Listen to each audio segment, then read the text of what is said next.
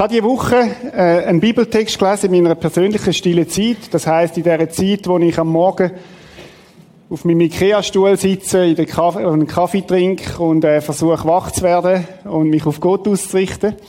Und in dem Bibeltext hat es geheißen, da ist der Paulus redet zum Timotheus. Paulus, der Coach vom Timotheus, der, der erfahrene Gemeindebauer, der erfahrene Missionar.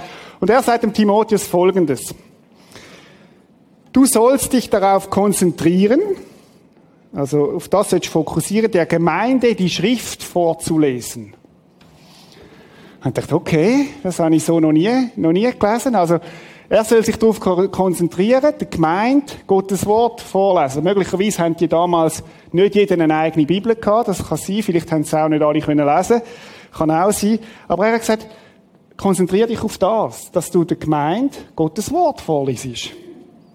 Und die Gläubigen zu ermutigen und zu lehren. Das kommt dann nachher noch. Und ich habe gedacht, in der Vorbereitung, heute haben wir äh, den dritten Teil von dieser Serie Alte Heilmittel neu entdeckt.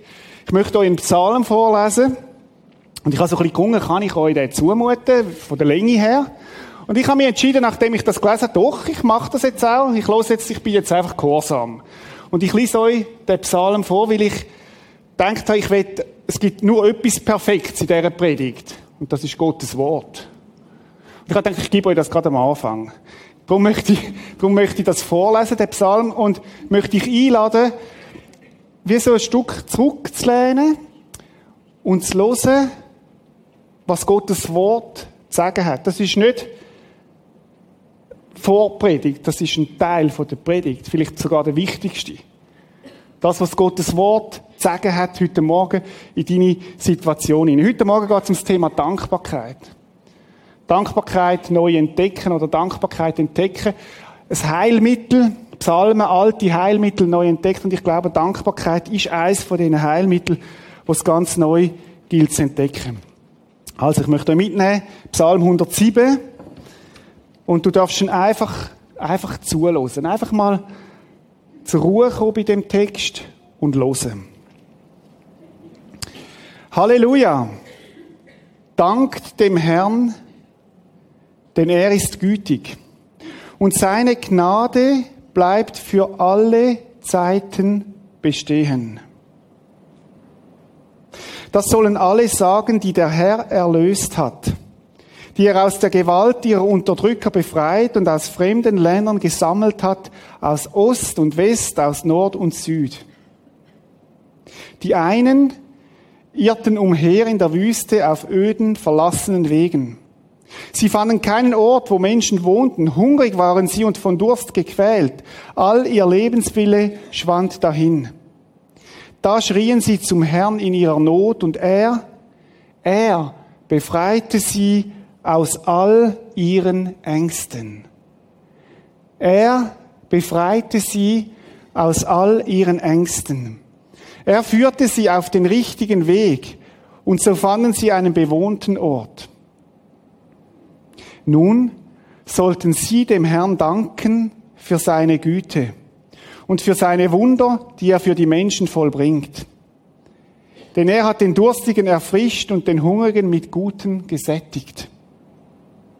Andere mussten ihr Leben in Dunkelheit und Finsternis verbringen, von Leid gequält, in Ketten gefesselt, denn sie hatten sich gegen Gottes Reden aufgelehnt und den Rat des Höchsten verächtlich ausgeschlagen. So demütigte er ihr stolzes Herz durch großes Elend. Sie kamen zu Fall und es gab niemand, der ihnen half. Da, da schrien sie zum Herrn in ihrer Not. Und er, er rettete sie aus all ihren Ängsten. Er führte sie heraus aus Dunkelheit und Finsternis und ihre Fesseln zerriss er. Nun, nun sollen sie dem Herrn danken für seine Güte und für seine Wunder, die er für die Menschen vollbringt. Denn er zerbrach bronzene Türen und eiserne Riegel schlug er entzwei. Wieder andere waren so töricht und vermessen, ihr Weg voller Unrecht, ihr Tun voller Schuld, dass sie dadurch Leid und Elend über sich brachten. Jede Speise war ihnen nun zuwider, sie waren dem Tod schon nahe.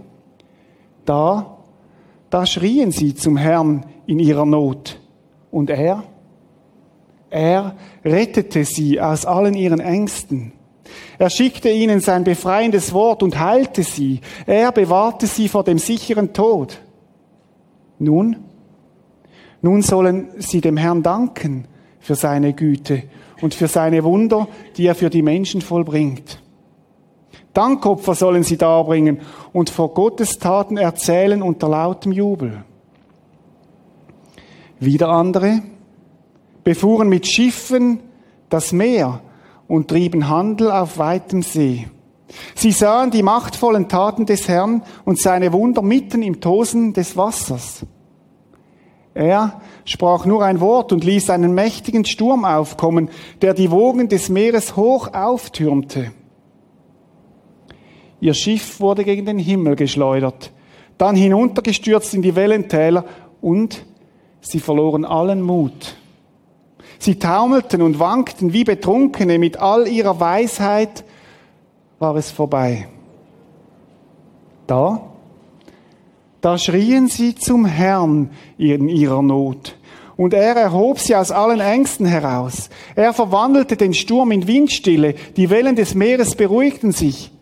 Wie froh war man auf dem Schiff, dass sich die Wogen legten und Gott sie den ersehnten Hafen erreichen ließ. Nun, nun sollten sie dem Herrn danken für seine Güte und für seine Wunder, die er für die Menschen vollbringt.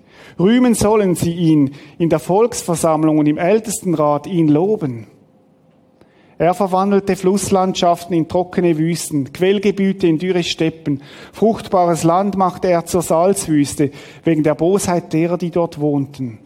Dann, dann wieder ließ er in der Wüste Wasserteiche entstehen, in vertrockneten Gegenden spulende Quellen. Dort ließ er Menschen sesshaft werden, die zuvor Hunger gelitten hatten. Nun konnten sie dort Städte gründen. Sie besäten Felder, legten Weinberge an und brachten eine reiche Ernte ein. Er segnete sie und sie wurden sehr zahlreich. Auch ließ er ihre Herden immer größer werden. Doch dann verringerte sich die Zahl der Bewohner wieder. Unglück drückte sie nieder, Kummer und Sorge zehrten sie aus. Gott goss seine Verachtung über die einflussreichen Männer und ließ sie umherirren auf öden Wegen ohne Ziel. Die Armen aber entriss er ihrem Elend. Ihre Sippen ließ er so zahlreich werden wie Herden auf der Weide. Aufrichtige Menschen sehen dies und freuen sich. Alle Bosheit jedoch muss verstummen. Und dann der letzte Vers. Wer weise ist, der achte mit Sorgfalt darauf und lerne zu verstehen, wie vielfältig der Herr seine Gnade erweist. Alte Heilmittel neu verstehen, neu entdecken. Der Psalm fängt an mit einem Blick zurück. Halleluja, dank dem Herrn, denn er ist gütig und seine Gnade bleibt für alle Zeiten bestehen. Was für eine Aussage, wo der Psalm anfängt. Dies, das sollen alle sagen, die der Herr erlöst hat, die er aus der Gewalt ihrer Unterdrücker befreit und aus fremden Ländern gesammelt hat, aus Ost und West, aus Nord und Süd. Der Psalmist sagt, hey, schaut zurück und danket Gott. Und zwar ist nicht gemeint, das Danken, wo wir manchmal unseren Kindern, wenn sie noch klein sind, so lernen, oder? Wie heißt's? Ah, danke, das ist das Zauberwort, oder? Danke. Sondern er sagt, danket. Und wer denkt, dankt. Und wer weiter denkt, der dankt Gott. So fängt der Psalm an. Und er endet mit der Klammer, wer weise ist, der achte mit Sorgfalt darauf und lerne zu verstehen, wie vielfältig der Herr seine Gnade erweist. Ursprünglich ist der Psalm 107 ein Lied gewesen, wo die Juden, die zurückgekommen sind aus dem Exil, immer wieder gesungen haben, weil sie sich daran wollen erinnern, was Gott in ihrem Leben da hat. Dass sie sich erinnert haben, wie das damals war und wie sie befreit worden sind aus dem Exil. Und schaut, genau darum geht es heute Morgen, um die Gnade zu entdecken. Die Gnade zu entdecken, wer Gott ist in deinem Leben und was er in deinem Leben schon da hat. Dankbarkeit. Ich weiß nicht, wie es du hast mit der Dankbarkeit. Ich möchte gerade am Anfang so ein bisschen eine Messlatte geben. Zwei Männer spazieren miteinander und der eine hat gesagt, du musst immer danken. Dankbarkeit ist der Wert in meinem Leben, der gross ist. Und der andere hat ein bisschen ausgelacht und hat gesagt, du kannst doch nicht immer danken. Und in dem Moment fliegen die Vögel über sie durch und der eine schießt dem anderen gerade auf den Kopf. Also nicht dem anderen Vogel, sondern äh, dem einen Mann. Und der andere lacht dann aus und sagt, ja, für was willst du jetzt danken? Dann sagt er, weißt du, wie bin ich froh, dass Kühe nicht fliegen können? Dankbarkeit als eine Lebenshaltung. Dankbarkeit als eine Lebenshaltung, dass Kühe nicht fliegen können. Ich weiß nicht, wie es mit der Dankbarkeit steht in deinem Leben. Ich habe ein paar Fakten zusammengetragen. Erstaunliche Fakten über Dankbarkeit. Der Ausdruck von Dankbarkeit motiviert zur Großzügigkeit. Hat man herausgefunden. Und zwar haben sie einen Test gemacht. Sie haben die Kellner beauftragt, auf die Rechnung von Hand Dankeschön anzuschreiben. Und wisst ihr, was passiert ist? Sie haben 11% mehr Trinkgeld bekommen. Also, wenn du an der Bistrobar schaffst und noch von Hand hinschreibst, ist die Chance groß, dass du noch mehr Trinkgeld bekommst. Oder? Fakten über Dankbarkeit. Wie zeigen Menschen Dankbarkeit? 87% zeigen Dankbarkeit durch freundliche Worte. 65% durch Gegenleistung, 54% durch Geschenk, 24% durch soziales, gesellschaftliches Engagement, 20% durch Gehen und so weiter. Dankbarkeit als Lebenshaltung. Ist auch interessant, für was empfinden wir Menschen Dankbarkeit? 78% sagt für Partnerschaft, 77% für die eigene Gesundheit, 75% für Familie, Geburt der Kind 65%, 57% für Freunde, 54% für Frieden in unserem Land, 42% für Wohlstand, 35% für materielle Unabhängigkeit, 30% für Hobbys, 20% für Glauben. Weitere spannende Fakten. Habt ihr gewusst, dass Frauen dankbarer sind als Männer? Da heißt, Männer fühlen sich weniger, weniger Dankbarkeit und drücken sie weniger oft aus als Frauen. Sie beurteilen Dankbarkeit kritisch und profitieren weniger davon. Interessante Ding. Weiterer Fakt, Dankbarkeit kann das Risiko psychischer Erkrankungen mildern. Man hat herausgefunden, dass dankbare Menschen viel weniger zu psychischen Erkrankungen neigen. Das einige Fakten Dankbarkeit als ein Heilmittel. Habe gesagt, der Psalm 107 ist ursprünglich dazu institutionalisiert worden, könnte man sagen, dass das Volk nicht vergisst, was Gott in ihrem Leben gut da hat. Wir haben ja heute den Betttag. Früher hat der Buß und Betttag geheissen, heute hat man das Buß gestrichen. Offensichtlich haben wir Schweizer Buß nicht mehr so nötig. Bin nicht sicher. Finde es eigentlich schade. Äh, dass Buß nicht mehr drin ist. Heute heisst es Betttag und ich denke, es ist gut, am Betttag darüber nachzudenken, für was sind wir eigentlich dankbar, dass wir wieder neu Gottes Gnade in unserem Leben entdecken. Es gibt in dem ersten Vers ein kleines Detail, wo ich gerade am Anfang darauf hinweisen Halleluja, dank dem Herrn, denn er ist gütig und seine Gnade bleibt für alle Zeiten bestehen. Das sollen alle sagen, die der Herr erlöst hat. Das hat etwas zu tun mit deiner und meiner Identität. Wer bin ich eigentlich, wo Gott Danke sagt? Ich bin der, wo Gott erlöst hat. Weißt du, was das heißt? Deine Identität ist nicht abhängig von dem, was du tust, was du verdienst, was du für ein Auto fährst. Sondern deine Identität ist von dem abhängig, was Gott in deinem Leben da hat. Die Identität ist bei Gott und es geht um Gott. Ich stehe da, weil Gott mich erlöst hat. Es geht heute Morgen auch nicht um deine Geschichte mit Gott, sondern um seine Geschichte mit dir. Das ist ein kleines, bekannter Detail, ein wichtiger Unterschied. Er ist der Handelnde. Er ist der Handelnde. Es geht darum, ihn in deinem Leben zu entdecken. Was hat er in deinem Leben schon alles da? Was hat er in deinem Leben alles schon gemacht? Die Erlöste vom Herrn. Wo er aktiv worden ist, wo Gott gewirkt hat. Erinnerst du dich an den Tag, wo Gott wo du das erste Mal verstanden hast, dass Gott dich meint? Bei Mengen liegt das vielleicht schon 20, 30, 40 Jahre zurück, bei anderen vielleicht noch ganz, ganz präsent, wo Gott, wo, wo du Gott das erste Mal so in die Augen geschaut hast und gemerkt hast, der meint tatsächlich mich, der liebt mich. Der, der ist verrückt nach mir, der will mir seine Gnade zeigen. Der Psalm fängt an mit einem Rückblick. Und vielleicht fragst du dich, warum dann zurückzuschauen. Wir schauen doch viel gescheiter führen, für das, was noch kommt. Das Beste kommt ja noch. Und, und, und überhaupt, es geht um Visionen und nach vorne schauen. Nein, sagt der Psalmist, schau zurück. Gott, wo bist du in meinem Leben schon aktiv gewesen?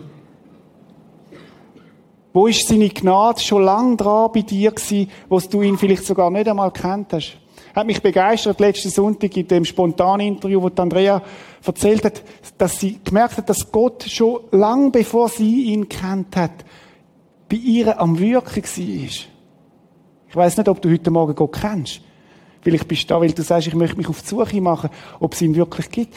Achte mal darauf, wo Gottes Gnade in deinem Leben schon aktiv ist. Könnte es sein, dass Gott schier schon x Liebesbeweis geschickt hat von seiner Gnade? Es geht in einem Rückblick, wenn wir zurückschauen, nicht darum, die glorreichen Taten von uns zu sehen, sondern es geht darum, Gottes Spuren in unserem Leben zu entdecken. Viele Menschen haben vergessen, was Gott in ihrem Leben alles Gutes tun hat. Und darum ist es gut, dass wir zurückschauen. Ich habe es letzten Sonntag schon gesagt. Zurückschauen, weil uns das Kraft gibt für das, was noch kommt. Zurückschauen, dass wir Gottes Gnade in unserem Leben entdecken und so merken, wow, Gott hat ja Geschichte mit mir. Er meint mich. Und dann der Aufruf zur Dankbarkeit für das. Als ich den Psalm vor ein paar Wochen bewusst gelesen habe ich gedacht, eigentlich ist es noch spannend, dass der Psalmist wie hilft, Gnade in unserem Leben neu zu entdecken. Manchmal brauchen wir so ein bisschen, so ein bisschen Steigbügel, so ein bisschen Hilfe, um wieder neu, neu zu merken, wo, wo hat denn eigentlich, wo ist Gnade in meinem Leben aktiv worden? Wo ist Gott aktiv worden? Und er bringt vier Situationen, wo aufs Volk Israel zutreffen. Aber auch vier Situationen, wo individuell deine oder meine Situation können sein oder auch sein. Und vielleicht ist es gut, wenn wir uns zurück erinnern und einmal die Situationen anschauen. Erste Situation. Die einen irrten umher in der Wüste auf öden, verlassenen Wegen. Sie fanden keinen Ort, wo Menschen wohnten. Hungrig waren sie und von Durst gequält, als ihr Lebenswille schwand dahin. Das ist die Situation von einigen vom Volk Israel. Vermutlich ganz praktisch in der Wüste verlaufen. Wenn wir es übertragen auf dich und mich, könnte es sein, dass es Situationen gegeben hat in deinem Leben, wo es dir genau so gegangen ist, wo du gemerkt hast, ich bin vom Weg abgekommen, wo Hunger und Durst da war, wo du Quellen gehabt hast, wo der Durst doch nicht stillen und du gemerkt hast, ich habe zwar alles äußerlich, aber ich bin doch nicht satt. Dann heißt es, wo der Lebenswille schwand dahin, wo sie keine Perspektive, keine, wo, wo sie wie ausgemergelt sind. Vers 10 heißt, zweite Situation, andere mussten ihr Leben in Dunkelheit und Finsternis verbringen, von Leid gequält, in Ketten gefesselt. Haben wir überlegt, was könnte das für uns heute heißen? Na, tatsächlich gibt es Christen, die, gefesselt sind und, und in Ketten sind, aber vielleicht redet es auch von etwas, von einer Gefangenheit, von einer Bundenheit, wo es bis heute gibt. Vielleicht ist deine Gefangenheit irgendeine Sucht in deinem Leben, eine Leidenschaft, die du nicht unter Kontrolle hast. Wo du denkst, oh, ich bin froh, dass das niemand weiß, aber wo du weißt, da gibt es Themen in deinem Leben, wo, wo dich kontrollieren und nicht du sie. Denk nur an die modernen Medien zum Beispiel. Gefangen, gefesselt, nicht mehr frei. Andere mussten ihr Leben in Dunkelheit und Finsternis verbringen, von Leid gequält, in Ketten gefesselt. Du kannst da sein und du, du, du, du weißt um, um so eine Gefangenschaft, um so eine Bundenheit. Wieder andere waren so töricht und vermessen ihr Weg voller Unrecht, ihr Tun voller Schuld, dass sie dadurch Leid und Elend über sich brachten. Gibt es in deinem Leben Entscheidungen, wo du getroffen hast, wo du musst sagen, leck, ist das ein Scheiß, was ich da entschieden habe? Ist das egoistisch? Ist das völlig blöd, in welche Richtung ich mich da bewegt habe? Und du kannst niemand anderem die Schuld geben als dir selber, wo du sagst, da habe ich wirklich versagt falsche Entscheidungen, Entscheidungen, die dich in eine falsche Richtung führten, unfair, gemein, egoistisch, was auch immer. Und du hast gemerkt, du machst dich schuldig. Und niemand anderer kann dafür die Verantwortung übernehmen als du selber. Kennst du das? Und da finde ich Gottes Wort wieder so wie ein Spiegel, wie ein, wie ein Spiegel, wo, wo es uns anhebt und sagt, hey, schau mal rein, du wirst dich finden da drin. Vierte Situation. Wieder andere befuhren mit Schiffen das Meer und trieben Handel auf weiter See. Ihr Schiff wurde gen Himmel geschleudert, dann hinuntergestürzt in die Wellentäler und sie verloren allen Mut. Sie taumelten und wankten wie Betrunkene. Mit all ihrer Weisheit war es vorbei. Das ist ein bisschen eine andere Kategorie, die vierte. Das ist die Kategorie, wo du Steuer nicht mehr in der Hand hast, wo du vielleicht gar nicht weißt, warum, weil es einfach so angefangen hat, Stürmen um dich herum und du hast schlicht und einfach nicht mehr im Griff. Auch das gibt's im Leben. Wo du alles nach bestem Wissen und Gewissen gemacht hast und es entgleitet dir einfach, wie ein Betrunkener kommst du davor. Alle Weisheit, die du dir antrainiert und angelesen hast, hat nichts mehr genützt. Kennst du die Situation? Hast du das erlebt in deinem Leben?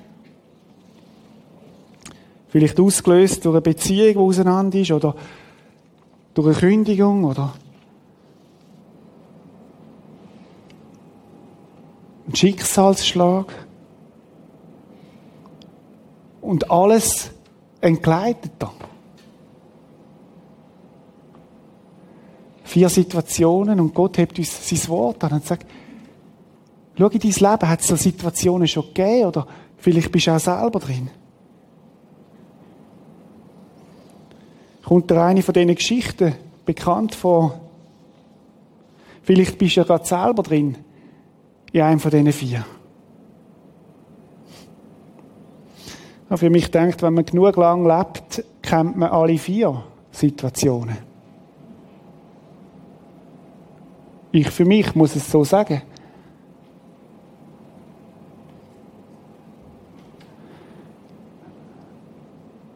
Was mich tröstlich stimmt in dem Psalm ist das, was jetzt kommt.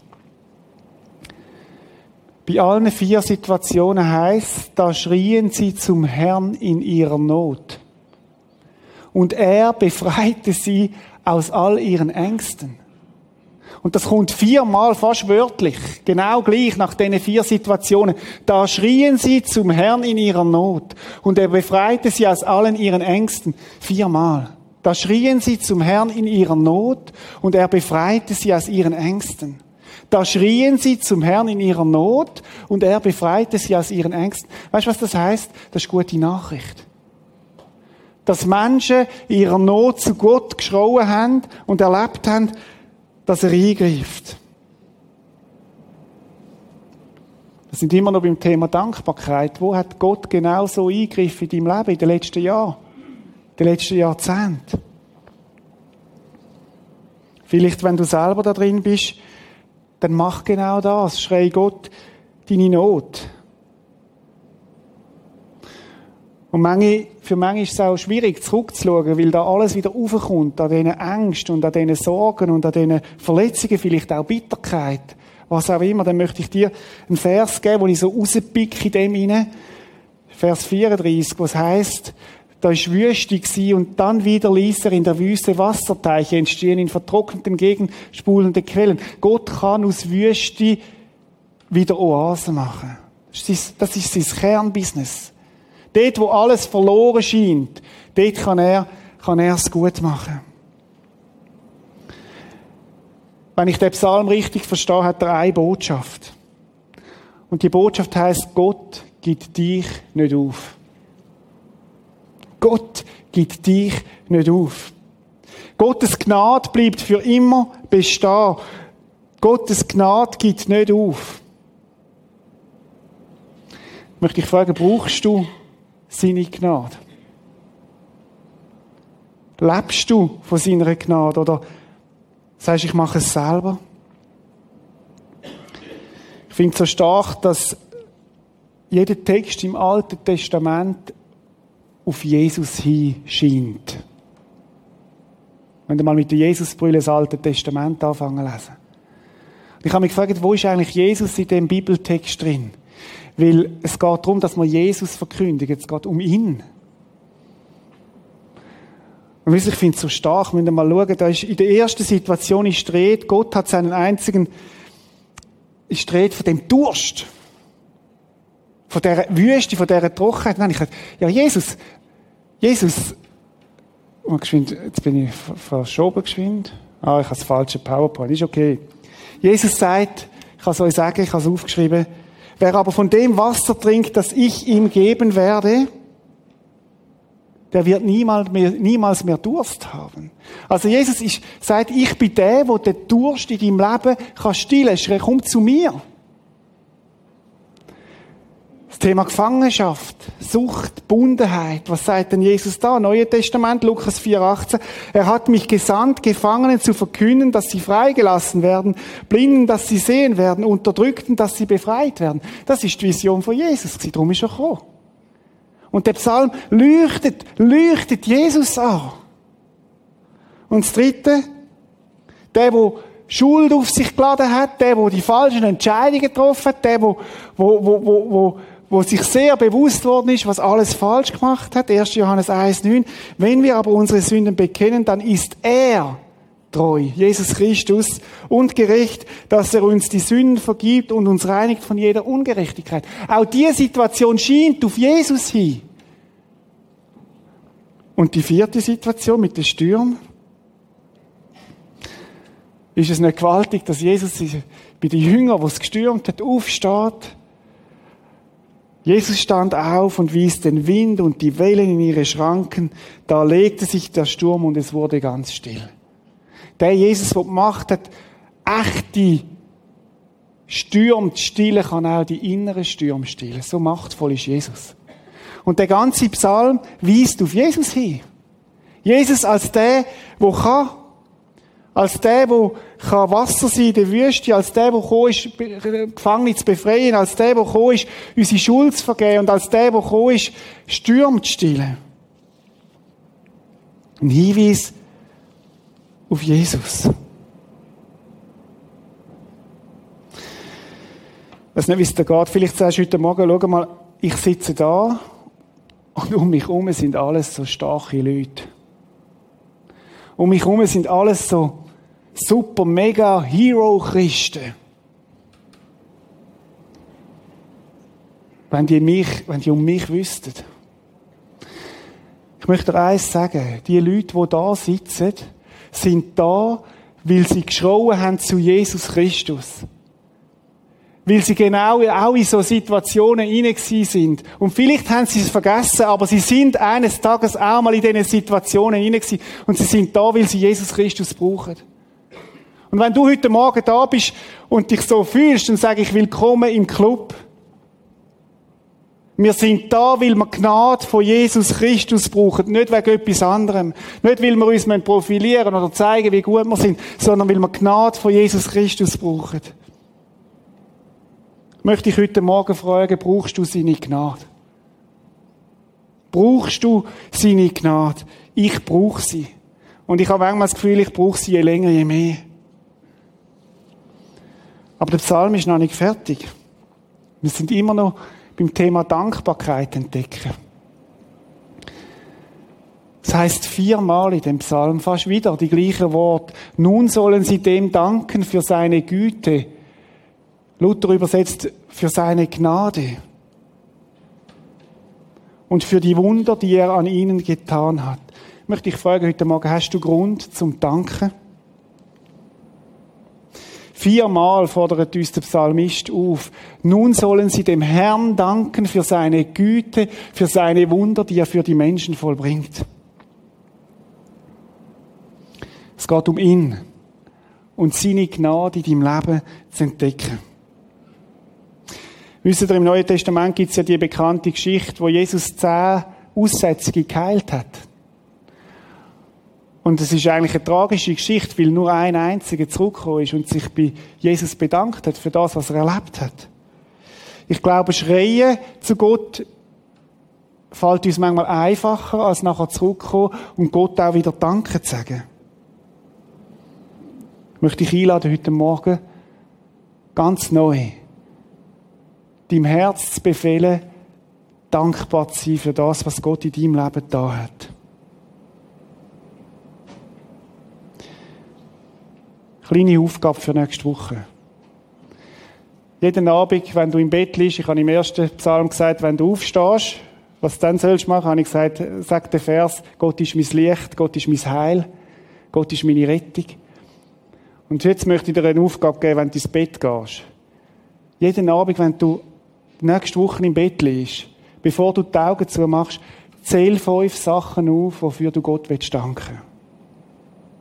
Ich habe das gemacht, das seit einigen Monaten. Manchmal verwache ich nach einer Stunde und sage, oh Scheiße, ich habe vergessen, meine fünf Punkte. Aber es ist eine gute Übung. Es ist eine gute Übung, dass wir dankbar werden für das, was Gott in unserem Leben da hat. Dankbarkeit. Ich möchte, dass wir ein, zwei Minuten einfach still sind, jeder so, wie er ist vor Gott. Und du ihm eine Antwort gibst auf das, was er dir heute Morgen hat sagen ich möchte dir danken, Vater im Himmel, für Gnade, wo du für uns parat hast, jeden Tag neu. Was für ein Satz, dass deine Gnade nie aufhört, Herr. Und wir möchten so wie einen Zwischenstopp machen und mal zurückschauen, wo haben wir Gnade alles schon erlebt in unserem Leben, Herr. Und es ist u viel. Danke, Jesus, dafür. Danke für dort, wo du in der Wüste gekommen bist und Wasser gewesen bist. Danke für dort, wo du befreit hast aus Bundenheiten. Danke für dort, wo du vergeben hast, weil wir eigene Weg gehen. Und danke, dass du dort Sturm gestillt hast, wo, wo wir es längstens nicht mehr im Griff haben, Herr. Ich möchte dir danken, Herr, dich loben und preisen, auch als ganze Kirche, Herr könntet gerade auch alle vier Kategorien gerade auch für Kille nehmen. Danke für deine Gnade, Jesus. Und danke, dass deine Gnade auch heute Morgen real für uns da ist. Und danke, dass es nicht um unsere Geschichte mit dir geht, sondern um deine Geschichte mit uns. Danke dafür, Jesus. Ich möchte dich arbeiten, dich loben und preisen. Amen.